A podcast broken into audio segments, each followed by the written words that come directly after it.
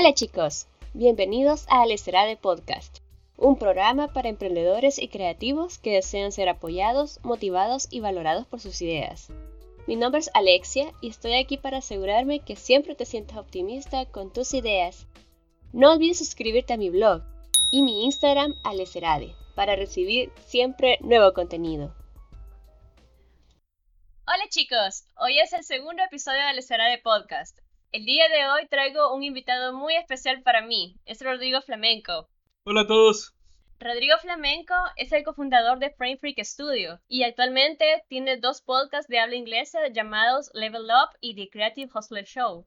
También en habla eh, hispana tiene el podcast llamado Emprende. Es originario de El Salvador, trabajó como técnico de IT durante cinco años y trabajó para todas las empresas que él quería trabajar en ese momento pero él se decepcionó por la forma en que las empresas trabajaban en El Salvador. Así que él decidió emprender cuando él a su vida vino el libro de Tim Ferriss llamado La Semana Laboral de Cuatro Horas. Así es cuando él monta la iniciativa de crear su propio negocio llamado Epic Web Studio, que era un estudio sobre desarrollo web. Luego de eso, Rodrigo Flamencos decidió dedicarse a lo que es eh, el área de animación, a lo que es actualmente Frame Freak Studio. Teniendo todo ese background de Rodrigo, eh, puedo decir de que él ha tenido un negocio 100% en línea y con él he querido hablar de un tema que a bastantes personas le llena de expectativa, querer saber cómo es emprender como nómada digital. Así que con el background que tiene Rodrigo y con los viajes que él ha hecho a Europa, vamos a hablar de lo que es emprender fuera del país, cómo se hace toda la labor de emprendimiento, eh, la parte legal y cualquier otra duda que se vaya suscitando en el podcast. Así que, comencemos. Ok. Eh, prácticamente para la gran mayoría de personas que no conocen sobre mí, o sea, algo que quiero decir de antemano es que yo soy lo que en Estados Unidos consideran un dropout de colegio, de, de college, o sea, de universidad. No terminé la universidad, hice dos años y me retiré.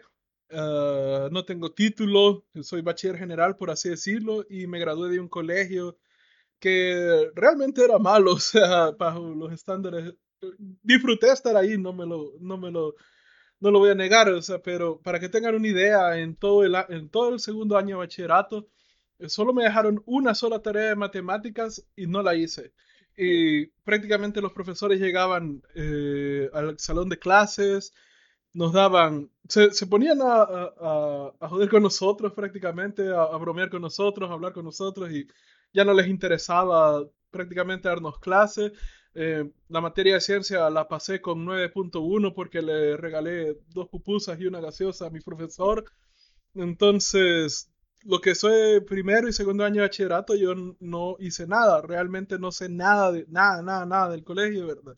Salí a la universidad a estudiar diseño gráfico y hice un año y medio, me retiré, estudié sistemas, pero jamás ejercí la... Eh, estudié técnico de sistemas, pero jamás ejercí eh, la, el, trabajo de programador, por así decirlo, ¿verdad? Entonces, y vengo de una familia bastante quebrada, bastante con varios problemas económicos. Todo el background que puedan, o sea, puedan imaginar, no, no tenía contactos, no conocía gente rica, no conocía a nadie que me pudiera ayudar, no tenía ni siquiera el conocimiento básico que muchas personas conocen, tienen de educación estándar. Tenía 20 mil dólares de deudas en ese momento y tenía un salario de 650 dólares que al después de todos los descuentos que me generaban, tenía, me quedaban libres como 500 dólares, lo cual en El Salvador no es casi nada, ¿verdad? No es mucho para vivir. Entonces, prácticamente tenía todo en contra mía, ¿verdad? No, no tenía nada de esto y aún así logré aprender las cosas gracias a Internet. O sea, todo lo que he aprendido lo aprendí de Internet, lo aprendí de YouTube, lo aprendí de cursos que pirateé. O sea, busqué aprender todo, todo lo que necesitaba de la manera posible como fuera posible eh, y utilizando mayormente recursos gratuitos que ahora las cosas que yo utilicé en ese entonces están desfasadas y ahora gratuitamente hay cosas muchísimo mejores o sea la calidad de, enseñanza en línea de videos de canales en YouTube incluso son muchísimo mejor a lo que yo tenía cuando empecé Y eso fue exactamente en el 2012, o sea, en el 2011 me di cuenta, a finales del 2011 me di cuenta que esto podía hacerse. Eh, gané una beca para un curso digital llamado Digital Nomad Academy, el cual empezó justamente el 2 de enero del 2012 y ahí fue mi inicio de emprendimiento. Entonces, quería dejar esto claro para que no fueran a decir de que em, tenía ventajas o alguna cosa. No, no tenía nada, o sea. Es bastante genial porque, o sea, es, tu background es un background bastante honesto, a decir verdad, porque a veces nosotros leemos como el background que yo les he mostrado y ustedes podrían decir, uff, fue una persona bastante privilegiada en su vida y nosotros nos creamos esas limitantes en decir, no, o sea, yo como persona, quizás yo no podría llegar a ser un Rodrigo flamenco. Entonces, desde ya nosotros nos comenzamos a crear esa barrera y este podcast es creado para que ustedes vean o, o, bueno, escuchen de que existen personas haciendo lo que ellos desean hacer, pero todo tiene su precio, su sacrificio. Así que quisiera eh, hablar más a fondo eh, de cómo llegó la idea de montar Frame Freak Studio prácticamente fue una evolución de cosas, ¿verdad? Porque mi, mi, socio en Frame Freak Studio es una persona que tampoco, él jamás, jamás, jamás tenía la intención de montar un negocio. Él no tenía la intención de, de, de ser dueño de un negocio, de ser empresario, lo que sea, ¿verdad? Es más, mi socio del Mundo Landa Verde, que probablemente es el mejor animador 2D del país, él, a él, yo, yo lo conocí estudiando diseño gráfico en la universidad, pero me terminé haciendo amigo de él cuando, cuando trabajamos juntos en una empresa productora de videos. Él era animador ahí, yo daba servicio IT y nos llevamos bastante bien. Pero en ese entonces hablaba, tuvimos varias charlas con los amigos y, y él nos dijo claramente, así claro y pelado, que él, él no tenía, él, él, en ese momento nos dijo, no tengo intención de montar un negocio, yo solo quiero ser empleado, quiero hacer mi trabajo y que me paguen y punto, ¿verdad? Y eso era el plan de él allá en el 2007, cuando estábamos hablando de eso, cuando iba empezando. Y luego llegó el 2008 y llegó la crisis y todos nos cagamos. Entonces, prácticamente lo despidieron a él, lo estuvieron manteniendo como freelance un tiempo, pagándole eh, un, un monto extra por exclusividad, de que él no trabajara con otros estudios, pero eventualmente se lo quitaron y él se vio en la obligación de trabajar freelance para varias empresas, porque en ese entonces la empresa donde estábamos era la mejor empresa del país en cuestión de producción de video. Lo cual significa que si te despiden de esa, es como no, no vas a poder encontrar nada más. O sea, no, no hay nada más. Todos los lugares que los que puedas ir te van a pagar menos de lo que te pagaban ahí. Y él estaba ganando como 1.200 dólares en ese entonces por medio tiempo. Estaba trabajando solo cuatro horas. Como, ¿quién más en ese país te va a dar eso? Nadie, ¿verdad? Así que él se vio obligado a, a prácticamente empezar como freelance. Yo en ese entonces, yo me vi obligado también cuando empecé emprendimiento. Mi primer negocio fue Epic Web Studio, que fue desarrollo web, desarrollo de apps, un montón de cosas. Epic Web Studio para mí fue mi campo de exploración, de experimentación. Eh, todo lo que todo lo que podía hacer ahí lo hice, las cagadas que pude cometer, las cagué. Pero eventualmente en el camino del mundo él empezó a entrar en una iniciativa llamada Pixels. Y en Pixels, o sea, prácticamente si ganaste, dan un monto bastante grande, en ese caso eran 30 mil dólares, para crear un proyecto de animación. Y él había conseguido un administrador de negocios, una persona que iba a manejar el lado de negocios, ¿verdad? Que lo iba a ayudar. Pero a la hora de que tenía que hacer el trabajo y, y mostrar resultados, el tipo, bueno, el tipo había llegado, parece que bien confiado que sí podía ayudarle en una de negocios y a la hora que, que fue como que, hey, es hora de actuar, ¿verdad? Ya, ya se soltaron estos fondos, tenés que trabajar esto, ¿verdad? Hacer algo. El tipo se desapareció y hasta la fecha no volvimos a saber de él, ¿verdad? Entonces, al quedarse en, en blanco, Mundo me contactó a mí porque yo ya, yo ya tenía un poco de fama Epic Web Studio, ya tenía unos dos años de estar haciéndolo, ya tenía uno, varios clientes en el extranjero, sabía un poco más de esto.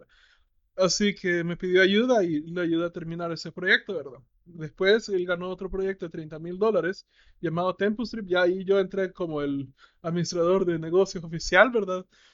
Y habíamos hecho la idea que íbamos a lanzarlo en Kickstarter. Entonces, el pequeño detalle es que no teníamos ni idea de cómo hacer el Kickstarter, ¿verdad?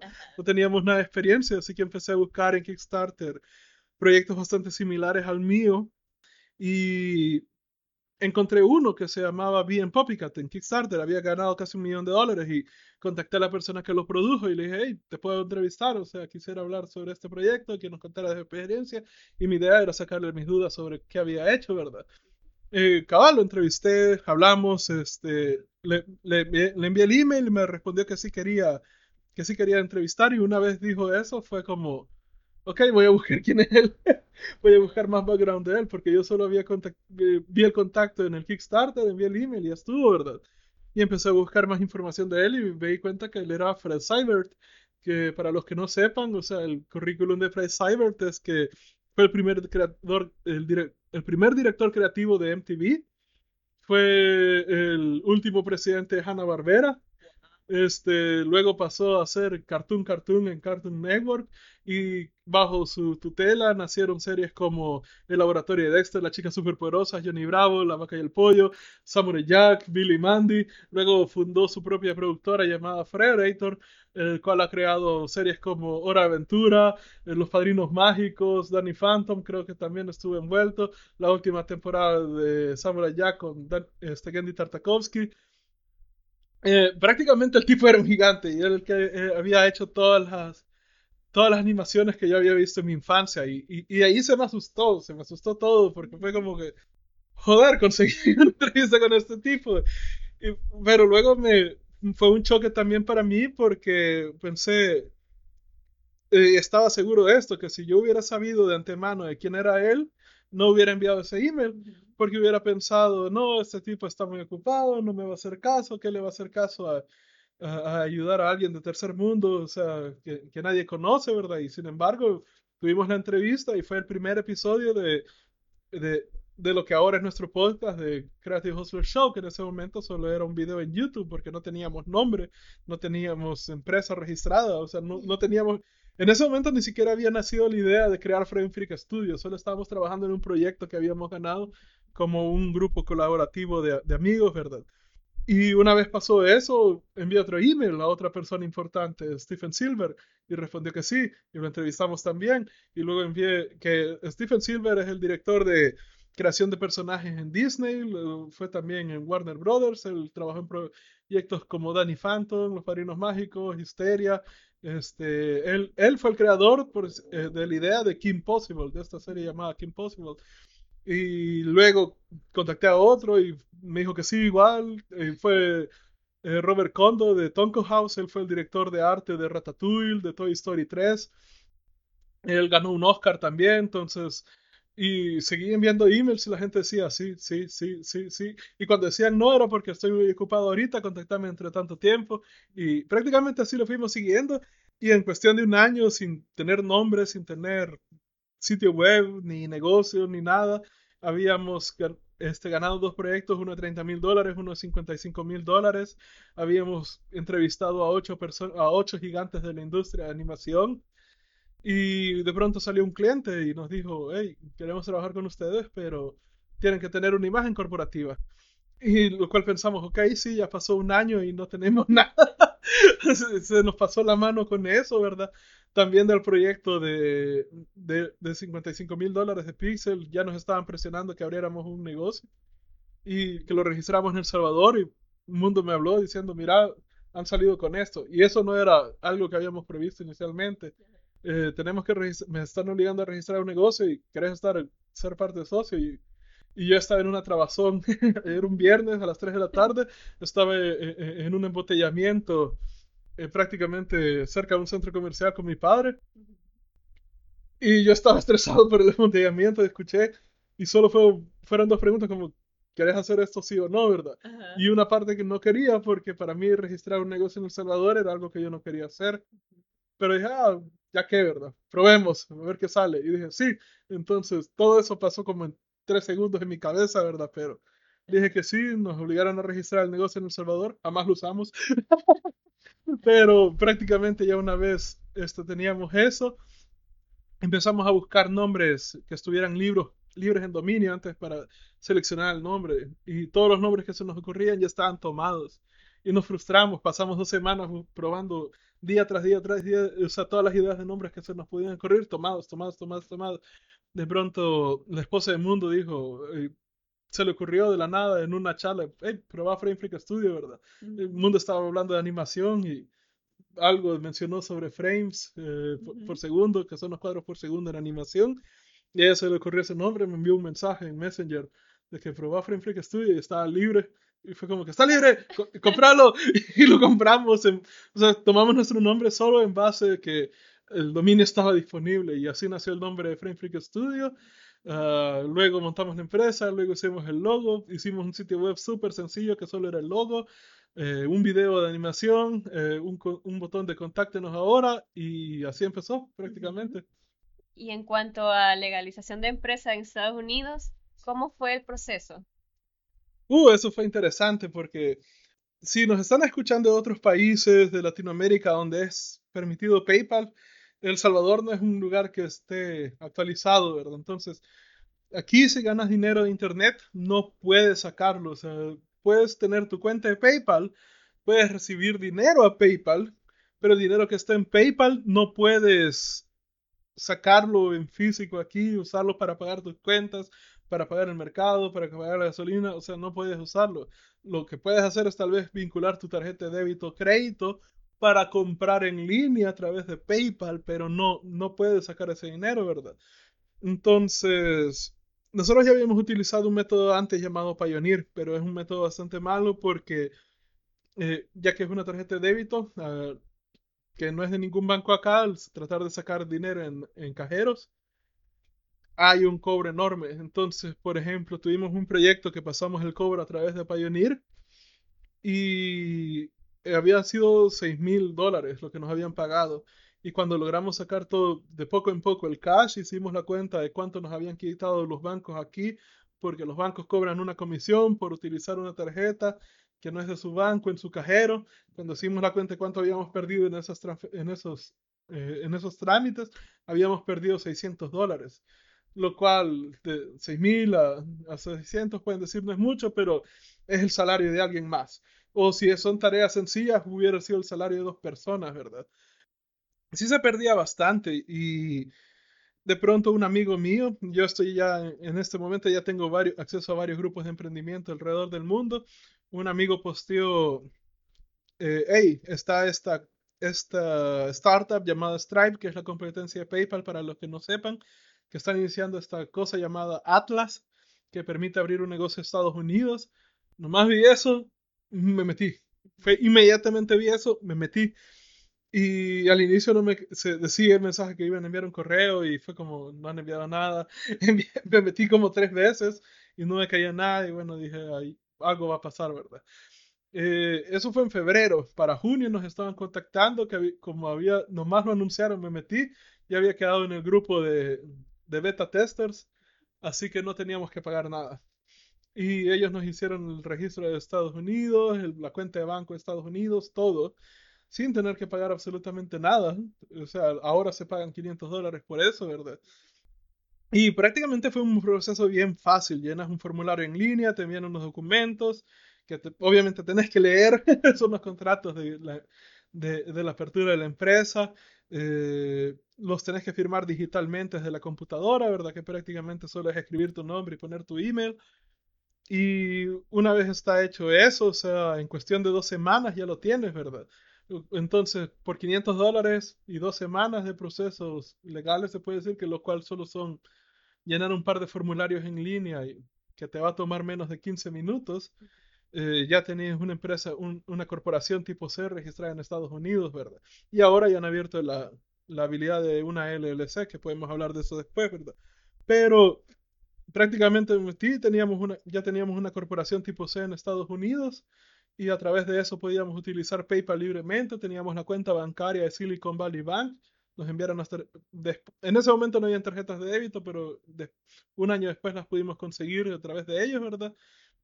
Y prácticamente con eso ya teníamos acceso a todos los sistemas que estaban bloqueados para nosotros.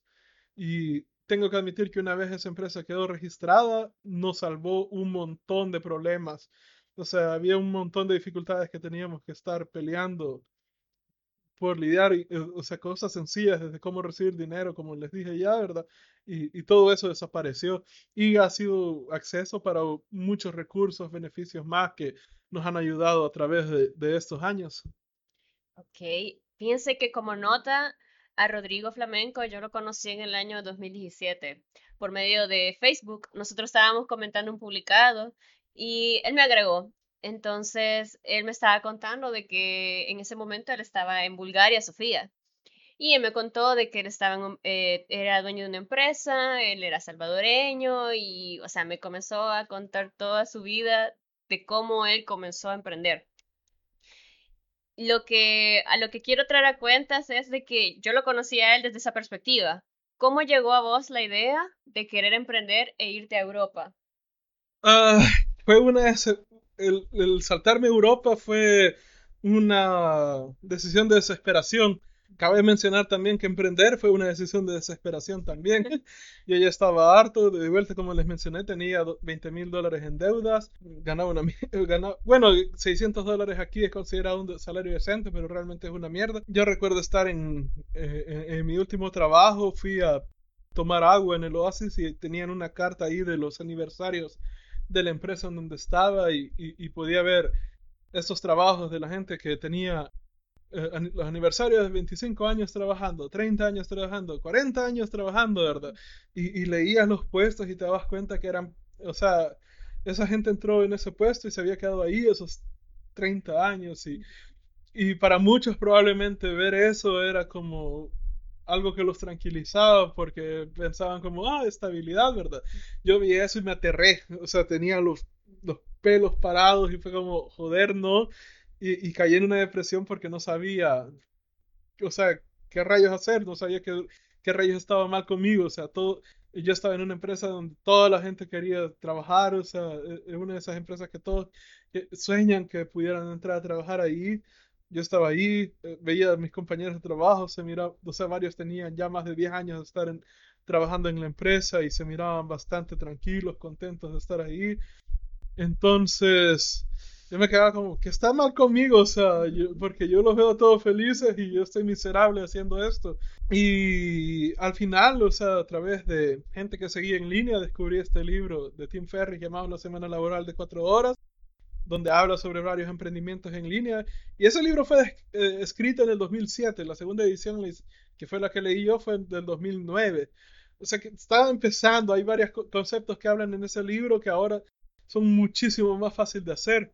Pero en ese entonces yo me quedé como que joder, o sea, eh, ¿acaso eso existe? Busqué en línea, encontré varias pruebas de que sí.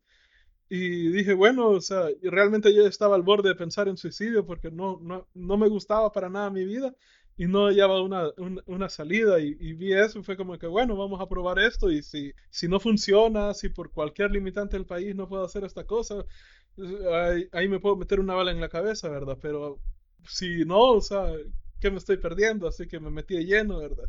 Y igual en Europa fue porque en ese entonces mi hermana cometió un error.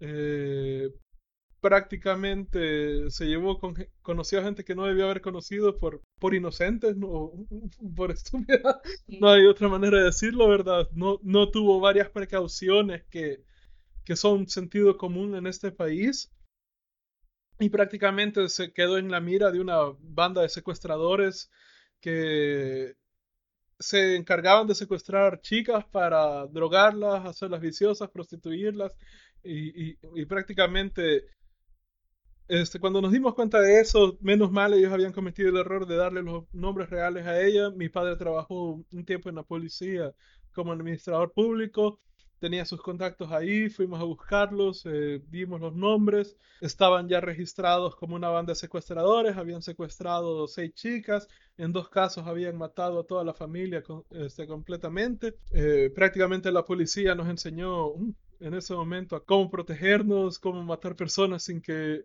sin que nos echaran la culpa a nosotros, lo cual en este país es increíblemente, e, es, terroríficamente fácil. Y, y cuando ya la policía te está diciendo, mira, o sea, si alguien se te acerca a tu casa o, se, te se, te acerca en algún lugar que esté fue, o sea, en un contexto común para tú, digamos, si tú estás yendo a tu trabajo constantemente, a tu casa, y, y alguien se te acerca en ese momento, no asumas que te quieren robar porque son, ya sé, ya estás en la mira de estos secuestradores, asumí que te quieren matar, actúa acorde, ¿verdad? Ma trata de matar los primeros. Ya cuando la policía te dice eso, es como que te entiende, realmente te, cae en peso de que no hay nadie ahí para salvarte, ¿verdad? Nos, hicimos de un mini arsenal, por así decirlo. En ese entonces empecé a trabajar insanamente, creo que nunca había trabajado tan duro en mi vida. Fueron tres meses bien intensos, pero íbamos a un evento a California eh, de animación siempre. Y en medio de esa desesperación vi, pensé, bueno, ya, ya era la primera vez que teníamos la visa a Estados Unidos.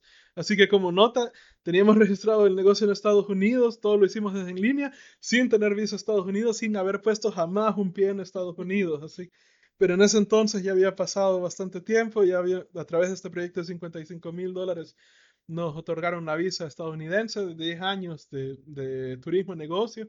Y yo quería irme a Europa desde hace bastante, prácticamente desde que tenía este, 15 años yo tenía la idea de que quería vivir en Europa, ¿verdad? Pero viajar a Europa desde El Salvador sin pasar por Estados Unidos, el costo del, del vuelo se vuelve más de dos mil dólares. Entonces dije, bueno, voy a estar en California. Averigüemos cuánto vale viajar a Europa desde California. Y vi que valía 200 dólares el vuelo. Y en ese momento lo compré sin tener dónde quedarme. No tenía ni la menor pinche idea qué iba a hacer. Solo sé que lo compré. Es más, alquilé el lugar donde me iba a quedar dos días antes de tomar ese vuelo, mientras estaba en Estados Unidos. Y prácticamente busqué en el mapa dónde estaban las personas, porque en, este, en un grupo de emprendimiento tenemos un mapa donde están las ubicaciones de dónde están todos. Y vi que un compañero con el que me llevaba bastante estaba en, una, en un pueblo llamado Karlsborg, en Suecia. Así que dije, bueno, saltemos a Suecia y vamos a Karlsruhe, ¿verdad? Y, así tomé la decisión y, y, así fue como mi viaje a Europa. Fue realmente un viaje buscando, tratando de buscar asilo para toda mi familia. Menos mal al final, o sea, no pasó nada malo. En un operativo los, los policías con los militares eh, se cagaron en, en, en esta banda secuestradora, así que nos pudimos quedar tranquilos, ¿verdad? Pero mi viaje inicial fue en desesperación buscando el asilo para, para asegurar a mi familia prácticamente, ¿verdad? Pero una vez estando allá fue como, a pesar que todavía tenía esa, ese nerviosismo, un poco de trauma de, de, de, la situación que había pasado, ¿verdad? Fue como que, bueno, no seamos estúpidos, ¿verdad? O sea, estamos aquí, este ha sido nuestro sueño toda nuestra puta vida, es como, a, hay que buscar qué se puede hacer acá. Y así, menos mal de vuelta, ya tengo varios contactos allá, o sea, tenía a, través de mis grupos de emprendimiento, así que a través de ellos empecé a explorar todo lo que había y pues me di cuenta de muchísimas ventajas que jamás me había imaginado. Y cuando fui a Europa ya tenía una lista de miedos de qué es lo que peor que pudiera pasar y también tenía una imagen de qué sería lo mejor que me pudiera pasar. Y algo que digo a bastante gente es que todas las cosas malas que yo pensé que iban a pasar no pasaron. No pasó ni por cerca y todas las cosas buenas que pasaron superaron fácilmente 10 veces más la imagen más optimista que yo tenía en mi cabeza de que iba a encontrar allá. Entonces, por desgracia tuve que regresar por un relajo de una nueva ley que nos bloqueó el dinero y, y, tuvimos que resolver, este, tuve que regresar para resolver varios problemas porque como me fui tan rápidamente no dejé a nadie como este con poder legal por mí, ¿verdad? Que pudiera firmar por mí. Entonces varias cosas habían quedado a mi nombre como director de empresa. Y tuve que regresar para poder resolver todo y al final logramos armar un sistema en el cual nada de nuestro dinero pasa a través del Salvador. Este, todo pasa a través de cuentas de Estados Unidos y Europa.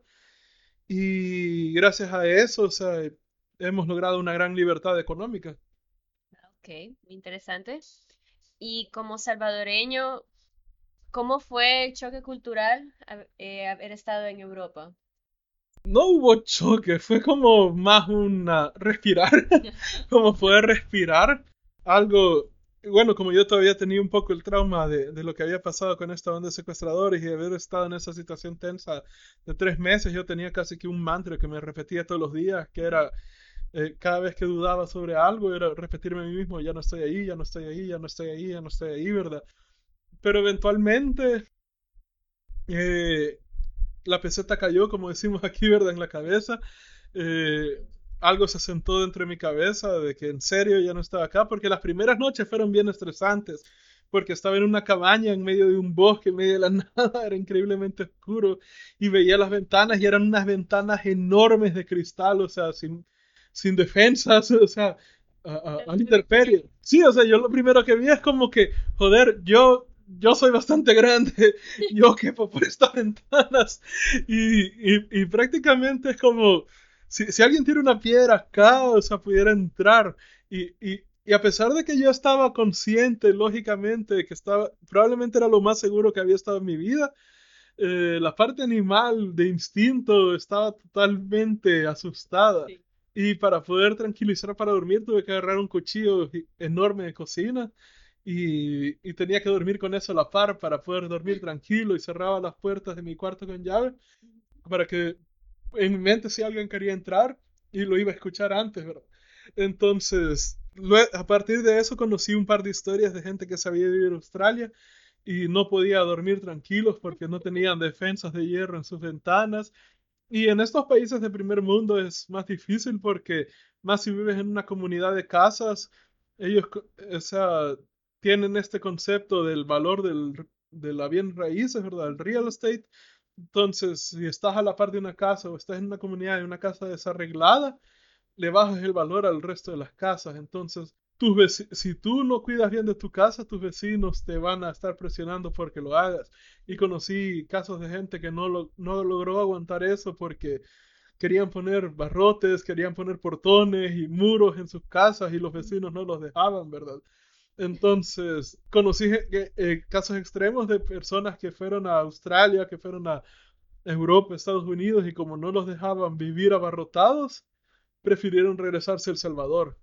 Conocí gente que, bueno, Europa es un mundo tan, tan, tan distinto que también conocí un par de personas que, que fueron y, como eran de, mente, de mentalidad más cerrada, que les cuesta cambiar su forma de ver las cosas, fue un choque bastante fuerte para ellos. En mi caso yo estaba increíblemente feliz. Yo estaba en lo mejor de la vida. eh, de, totalmente apantallado. Yo describo a la gente que ser emprendedor en Europa es lo más cercano a tener poderes en la vida real. y prácticamente el, el, choque cuando me tocó regresar fue un, un choque inverso. O sea, cuando, cuando, pasó el problema de que hubo, implementaron unas leyes de lavado de dinero acá en el país, lo cual limitó bastante el, cómo manejábamos el dinero. Nos, bloquearon un pago y eso fue una de las cosas que no, me jodió bastante porque era como que el pago ya había caído, lo envié a mi cuenta de El Salvador, porque como no teníamos tarjeta de débito de la cuenta de Estados Unidos todavía, envía, nos caía el dinero en la cuenta de Estados Unidos, hacíamos el wire transfer para la cuenta de El Salvador y por medio de la tarjeta de débito de El Salvador estaba yo usando el dinero en Europa, ¿verdad? Entonces era un jueves, teníamos el dinero, lo envié, usualmente caía en tres horas. En tres horas ya teníamos el dinero en nuestra cuenta de banco. Y es como, es viernes, no cayó. Ah, qué raro esto, ¿verdad? Bueno, tal vez problemas de retraso de banco, quién sabe. Lunes no había nada de dinero en mi cuenta y es como, ok, esto ya es preocupante, solo tenía como 150 dólares libres y, luego me enteré que había entrado en esa semana en vigencia una ley de Banco Central de Reserva aquí, ¿verdad? En el cual están tratando de bloquear más el lavado de dinero y, lo, cual había hecho que toda transferencia, todo dinero que viniera a Estados Unidos a una cuenta de El Salvador lo vieran mal, así que estaban bloqueándolo y teníamos que llenar un formulario está, diciendo de por qué estábamos recibiendo ese dinero y el formulario estaba mal programado y no servía. Entonces yo estaba en Bulgaria con 150 dólares restantes, lo cual en Bulgaria es te abunda para unas, ¿qué? Tres semanas de, de, buena vida. Pero, pero ya estaba como que, joder, ¿qué, qué, qué pedos con esto? Eh, llamé, menos mal en Skype ya permitían llamar a El Salvador, metí un poco de dinero a Skype, llamé al, a, al Salvador y, y prácticamente el tipo era como que, oh, entonces tiene que venir a la agencia. Y es como que estoy en el otro lado del mundo, hijo de... Y solo eso me repetía. Tres horas de pelea en el teléfono, el formulario logró funcionar, eh, logré liberar mi dinero, pero ya en ese momento ya sabía que ya todo estaba cagado, ¿verdad? Que tenía que resolver ese problema porque sería muchísimo peor quedarme con todo el dinero bloqueado estando en Europa sin poder sacarlo, ¿verdad? Entonces, ni modo, tuve que regresar a arreglar eso. En mi mente pensaba que iban a ser unos tres meses a lo mucho para arreglar todo. Ah, la burocracia aquí fue mucho peor, pero logré arreglar, ya hace relativamente poco logramos terminar de arreglar muchas cosas y ya estoy ya en, en el plan de regresar, ¿verdad? Y en cuanto, bueno, lo que acabas de mencionar, que 150 dólares en Bulgaria son tres semanas, ¿verdad? De, de poder vivir tranquilamente.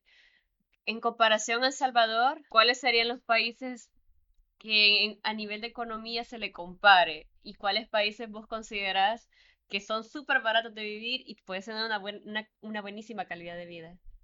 Casi todos, casi todos los países de Europa, o sea, son mucho, son mucho más baratos que, que El Salvador realmente. Y hay una mala concepción, por así decirlo, sobre el país caro. Y lo que son caros realmente son las ciudades famosas. Entonces, por ejemplo, si te vas a Estocolmo, o sea, Estocolmo es realmente caro, ¿verdad? Que es la ciudad de, de, Suecia, ¿verdad? Es más, es considerada una de las ciudades más caras del mundo. Pero yo estaba en Karlsruhe, en un pueblito que ni los suecos conocían que existía, ¿verdad? Que eh, con tan pocos pueblos, este, gente viviendo ahí que ni siquiera había semáforos en las calles.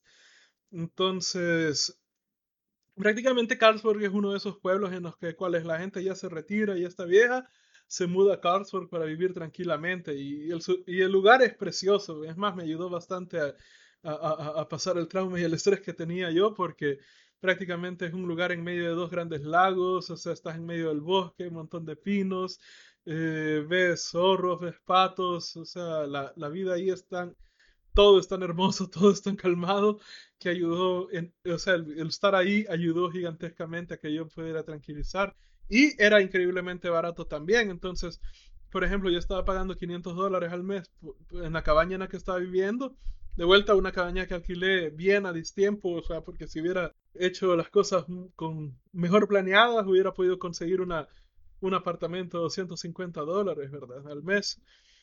Todo muy volado. Aquí en El Salvador decir eso, carísimo. Aquí es súper carísimo un apartamento súper chiquito. Sí, o sea, en Salvador es como 500 dólares un apartamento pequeño sin amueblar, sin nada, ¿verdad? Eh, allí es como 500 dólares o 250 dólares, todo amueblado, cubiertos, platos, todo, absolutamente todo y yo estaba pagando 500 dólares por una cabaña donde cabían 8 personas. Es, como, ok. o sea, tengo esta tremenda cabaña en que está hecha para 8 personas por 500 dólares al mes en Suecia, que es considerado un país caro, ¿verdad? Eh, prácticamente después me di cuenta que habían otros apartamentos que de vuelta, si hubiera planeado mejor, hubiera tenido acceso a ellos, hubieran sido 150 dólares cual el apartamento para mí hubiera sido más que suficiente en vez de tener la tremenda cabaña. Pero todo el costo era increíblemente barato. Y hubo un momento donde fuimos a Estocolmo una semana y yo me asustaba. Yo, yo estaba bien asustado porque me pensé, joder, Estocolmo es una de las ciudades más caras. Tengo este dinero para que me alcance el mes. O sea, ¿qué va a pasar si me acabo este, este dinero en esta semana? Porque, porque tenía esta idea de que Estocolmo era bien caro y sí lo es pero mi choque es que los precios de Estocolmo son los precios de El Salvador. Y fue un golpe como fui al mercado, fui a los restaurantes, todo, ¿verdad? Vi los alquileres de los apartamentos que estaban ahí y, y son los precios de acá. O sea, si, si querés alquilar un apartamentito chiquito, el, el, mismo apartamento este, amueblado y todo acá en El Salvador, tendrías que pagar entre 1.200 dólares a o sea, si tenés suerte, si tenés suerte, 800 dólares.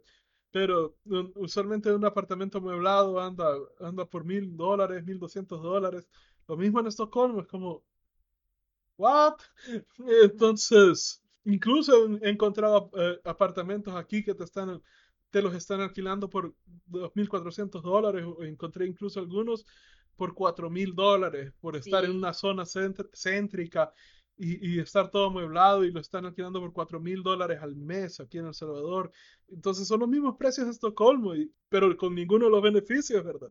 Entonces, de ahí pasé a Polonia.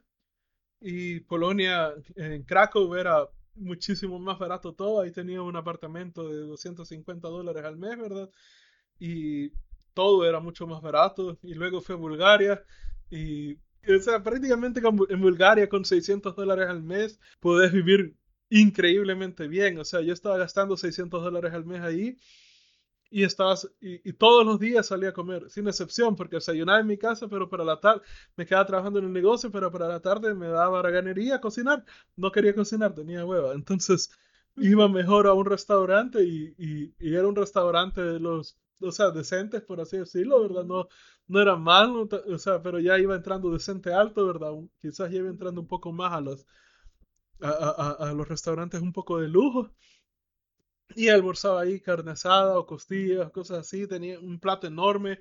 O sea, me daban un plato enorme de costillas con vegetales, gaseosa y todo, y todo me salía por 7 dólares, ¿verdad?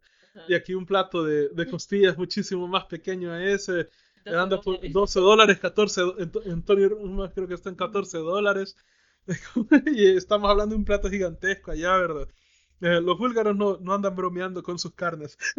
Pero eh, prácticamente empecé a ver todo esto, ¿verdad? Que, y una de las grandes ventajas también de Europa es que puedes vivir, digamos, en una Bulgaria, en, en, Sofía, en Krakow, en, en, una ciudad sumamente barata y por 14 dólares te vas a Londres y conseguís un proyecto de 5 mil dólares y regresás a vivir donde todo es mucho más barato, ¿verdad? Entonces, habían cosas que cambiaban. Por ejemplo, aquí en El Salvador podemos comprar todo lo que necesitamos del mes en el mercado de una sola vez, ¿verdad? Allá en Europa está la filosofía de que los alimentos tienen que ser lo más frescos posible.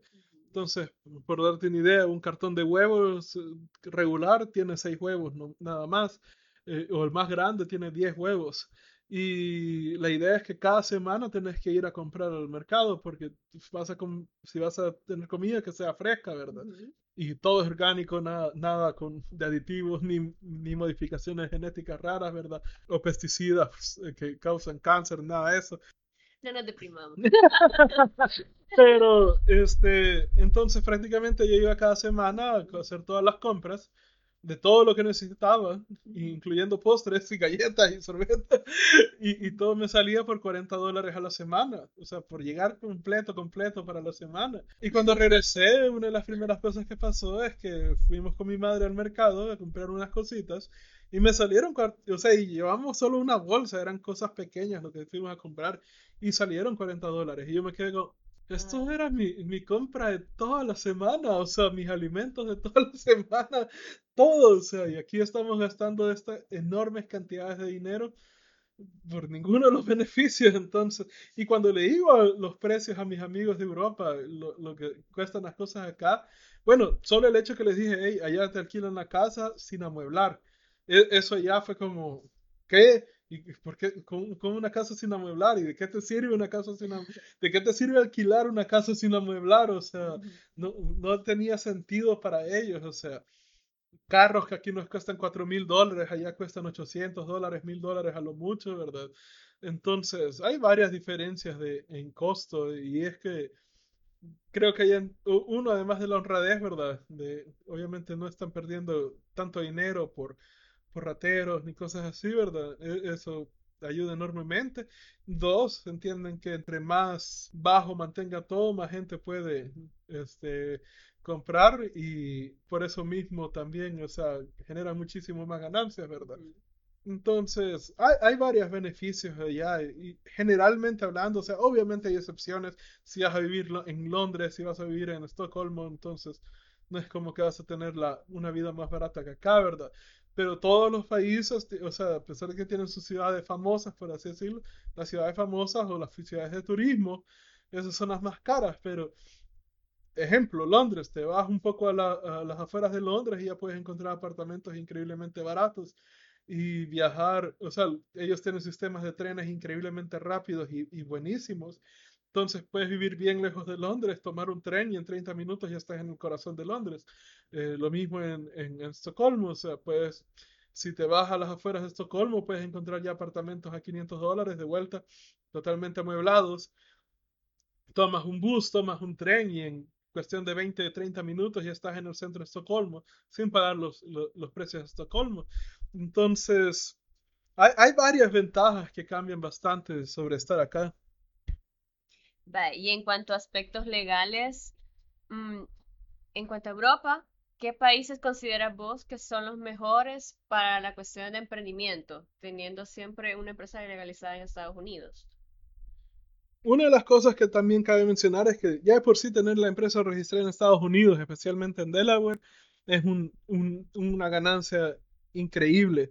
Para que tenga mucha idea, ¿verdad? Es que Delaware es como el paraíso fiscal de Estados Unidos. Eh, entonces, ni siquiera el FBI puede tocar los documentos de Delaware.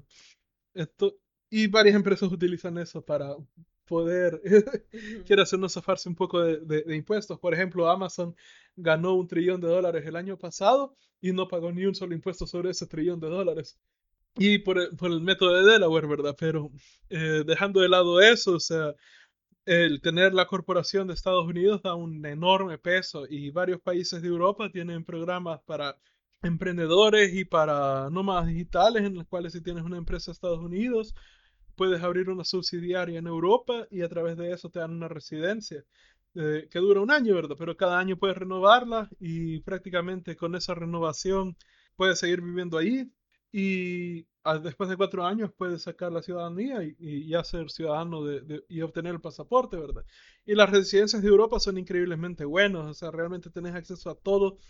Eh, Lo de Europa, la única diferencia es que con, contra un ciudadano es que uno, no tenés pasaporte europeo y dos, no puedes votar en elecciones. Esas son las únicas cosas, pero tenés acceso al seguro social, tenés acceso a un montón de cosas ahí. Entonces, a- hay varias ventajas, ¿verdad? Y sería saber de, también de qué están buscando las personas, porque son varios países. Cada país tiene reglas similares, pero también tiene sus diferencias, ¿verdad? Algo que sí siento de Europa es que la facilidad de negocio se vuelve muchísimo más grande. Eh, abrir un negocio en Europa anda siempre entre 100 a 150 euros, a lo mucho exagerando, y abrir el negocio toma entre 5 a 7 días hábiles. Entonces, con 100 euros, 5 días hábiles ya tienes un negocio registrado en comparación a El Salvador, donde si no sabes lo que estás haciendo y estás en primerizo, puede costar 5 mil dólares abrir una empresa y, y- y todavía tomar tres meses en abrirla con la burocracia de aquí, ¿verdad? Y en Estados Unidos puedes abrir una empresa con 500 dólares en dos semanas, y en Europa con esas 100 euros y, y 100, 150 euros y 5 a 7 días hábiles. O si tenés el caso de ser el ciudadano electrónico de Estonia, o sea, son 100 euros y, 5 minutos y ya tenés un negocio registrado, ¿verdad? Entonces, la velocidad en las cuales se mueven las cosas allá es mucho, mucho mejor, ¿verdad? Ahí depende muchísimo de qué está buscando la gente. Entonces, si por ejemplo quieres tener un pasaporte de, de Alemania, de Dinamarca, o, o sea, si hay beneficios, o, o hay ciertas cosas específicas sobre lo que querés del país, ¿verdad? Y, y te vas por uno de los países nórdicos o, o- o los países altos de Europa, ¿verdad? Incluyendo Alemania. O sea, tenés que saber que vas a pagar un montón de impuestos, porque ellos andan cobrando como 60% de impuestos. Por otro lado, si te vas a Italia, o sea, con la nueva presidencia de Matteo Salvini, los impuestos andan en 22%. En Polonia andan en 24%. Bulgaria es el país con impuestos más, más bajos por 10%. Entonces, depende mucho, pero digamos, ok, tenés los impuestos más bajos, pero Bulgaria no es parte de- del área Schengen.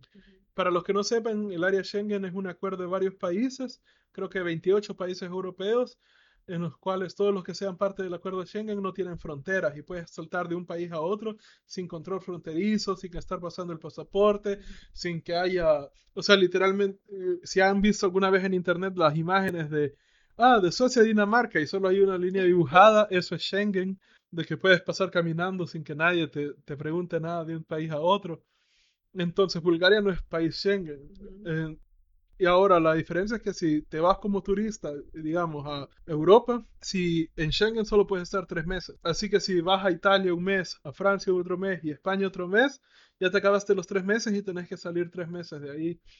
En los cuales puedes ir, digamos, de vuelta. Bulgaria no es Schengen. Uno de los métodos que yo utilicé y mis amigos utilizan es que saltan a uno de estos países que no es Schengen, quedan ahí tres meses y luego regresan a Schengen, ¿verdad? Y de vuelta, saltar a un país, de, de país a país en Europa andan entre 12 a 17 dólares, dependiendo de la temporada El vuelo de Suecia a Polonia me costó 17 dólares. El vuelo de Bulgaria a Alemania me costó 14 dólares. hay, hay muchas ventajas, ¿verdad? Varios lo que hacen es eso, saltar de país a país. Entonces, si, si te quedas en Bulgaria por los impuestos bajos, tienes que saber que no vas a estar en Schengen, así que no te puedes quedar más de tres meses ahí. Pero si entras a un país de Schengen, vas a pagar un poco más impuestos, pero tienes libertad de movimiento, lo cual es realmente bueno, porque eh, esa es la ventaja de Europa, el poder saltar de un país a otro buscando oportunidades y poderte mover libremente. Entonces, de vuelta, legalidades, eh, depende muchísimo de cada país, cada uno tiene sus reglas, se parecen, pero no son, no son iguales, ¿verdad? Y hay ciertas diferencias chiquitas que siempre es bueno tener en mente, ¿verdad? Bueno, y finalmente, para las personas que ya están con esa inquietud de que quieren comenzar a hacer nómadas digitales y emprender, ¿qué consejos podrías darles vos en base a tus fracasos? Eso está interesante. Hmm. Primero, uh, no tengan miedo de, de cagarla. Segundo, entre más jóvenes comiencen mejor, porque de vuelta, o sea, si tienen 20 años, tienen 21 años, 18 años, o incluso si alguien de aquí está escuchando y tiene 12 años, 15 años, o sea, esa es la edad de cagarla, esa es la edad de hacer algo, porque, ok, tuviste una idea de negocios y, la cagaste y, todo se fue a, la basura. ¿Qué es lo que peor que va a pasar? Sigues viviendo con tus padres, ¿verdad? O sea, a diferencia que si tienes 28 años, 35 años y ya tienes hijos, familia, una casa, carro, deudas, facturas que pagar, eso vuelve abismalmente difícil emprender y, especialmente algo que muchos deben saber es que los primeros dos a tres años es los años de cagarla. Literalmente todos los emprendedores aún en, en inglés le llaman los, los, años de comer mierda, porque eso es lo que haces, o sea, es donde, no siempre obviamente, pero generalmente hablando, la gran mayoría de personas que emprenden tienen dos a tres años de que todo les va mal y porque no tienen conocimientos y tienen que aprender, ¿verdad? Si a la gente le, detesta, le afectan enormemente las emociones negativas, la preocupación, tristeza, les pega el enojo, cosas así, les, les duele bastante lidiar con ese tipo de cosas, no entren a emprendimiento porque emprendimiento está lleno de eso. Ah, si ustedes son de mente cerrados, un poco más conservadores, ¿verdad? Que no les gusta tanto cambiar de idea tan rápidamente, no les recomiendo entrar en emprendimiento porque las cosas cambian increíblemente rápido de un día para otro. O sea, hay, momentos donde has pasado años perfeccionando una técnica para conseguir clientes y de pronto las reglas del juego cambiaron y de un día para otro tu técnica ya no sirve y esos cuatro años que pasaste aprendiéndola, o sea, de nada, sirvieron para conseguir clientes en su momento, pero en el momento que deja de servir, ni modo, ya no queda nada por hacer. Eh, así que hay que saber poderse adaptar rápido, o sea, hay que leer mucho y, libros de, negocios, no, no Harry Potter, no, no Twilight. o sea, hay, hay, que leer bastantes libros útiles de productividad, negocios. Hay que aprender bastante cursos. Hay, menos mal ahora tenemos varias cosas que nos pueden ayudar. Skillshare, Udemy, uh, YouTube incluso. Hay varios emprendedores increíblemente buenos dando su conocimiento ahí realmente es una, no es para todos, pero sí siento yo que es algo que todos deberían tratar, con excepción de la gente que le cuesta cambiar de ideas o se estresa demasiado. Si, si tú no tienes problemas con estrés o con emociones negativas y, y puedes cambiar rápidamente de ideas o de forma de pensar, entonces mi consejo sería que todos tomen bien, bien, bien, bien en serio el emprender por al menos unos dos años. Porque aún si terminas descubriendo que no es para ti, que no te gusta, que no, no funcionó las ideas que tenías, las cosas que aprendes a través del emprendimiento te van a servir enormemente como empleado. Entonces esos dos años, si le metes de lleno, de lleno, de lleno esos dos años a, emprender y aprender todo lo que, lo que sea posible a través de ese emprendimiento, no se va a ir a la basura. O sea, te van a servir para volverte un empleado muchísimo mejor. Vas a poder entender cómo negociar mejores salarios. Vas a poder entender muchísimo mejor los puntos de vista de los jefes que te contraten y, eso te va a volver alguien muchísimo más valioso. O sea, van a haber un montón de lecciones que que, que no las puedes sacar en ningún otro lado.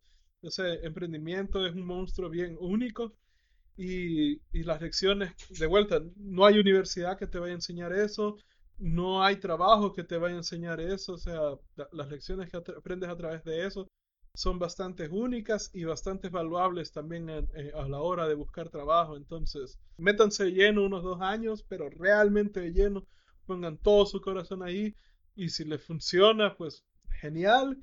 Y si no les funciona, no se van a ver arrepentidos de haber hecho eso porque se van a dar cuenta que eh, gracias a esa experiencia van a poder resaltar muchísimo más sobre todos los otros empleados y especialmente para salvadoreños, que es un país donde se están graduando 68 mil personas por año y solo se están generando 6.800 empleos por año, el tener esa ventaja competitiva creo que los va a ayudar bastante.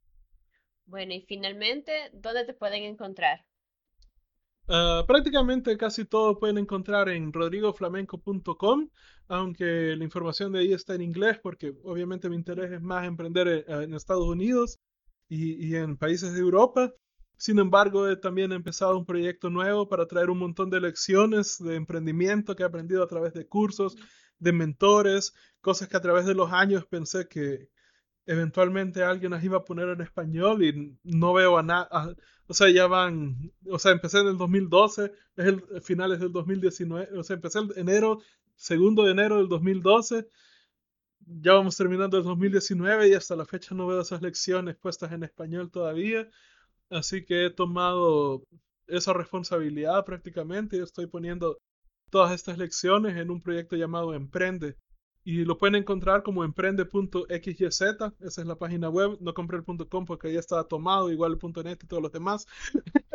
Pero si ustedes buscan emprende.xyz en Instagram, en Facebook, eh, obviamente en Google, van a caer con el sitio web y ahí van a encontrar el podcast en formato video y audio, donde vamos a estar hablando esta, eh, donde voy a estar teniendo entrevistas y al mismo tiempo, cuando tenga más tiempo libre, voy a estar poniendo todas estas lecciones que me han servido enormemente para que cualquiera que quiera emprender, o sea, que quiera aprender lo duro, o sea, las lecciones fuertes que nadie está hablando sobre emprendimiento, eh, ahí puedan encontrarlas.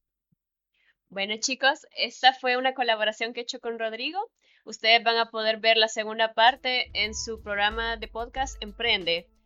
Solamente nos resta despedirnos y muchas gracias por escucharnos.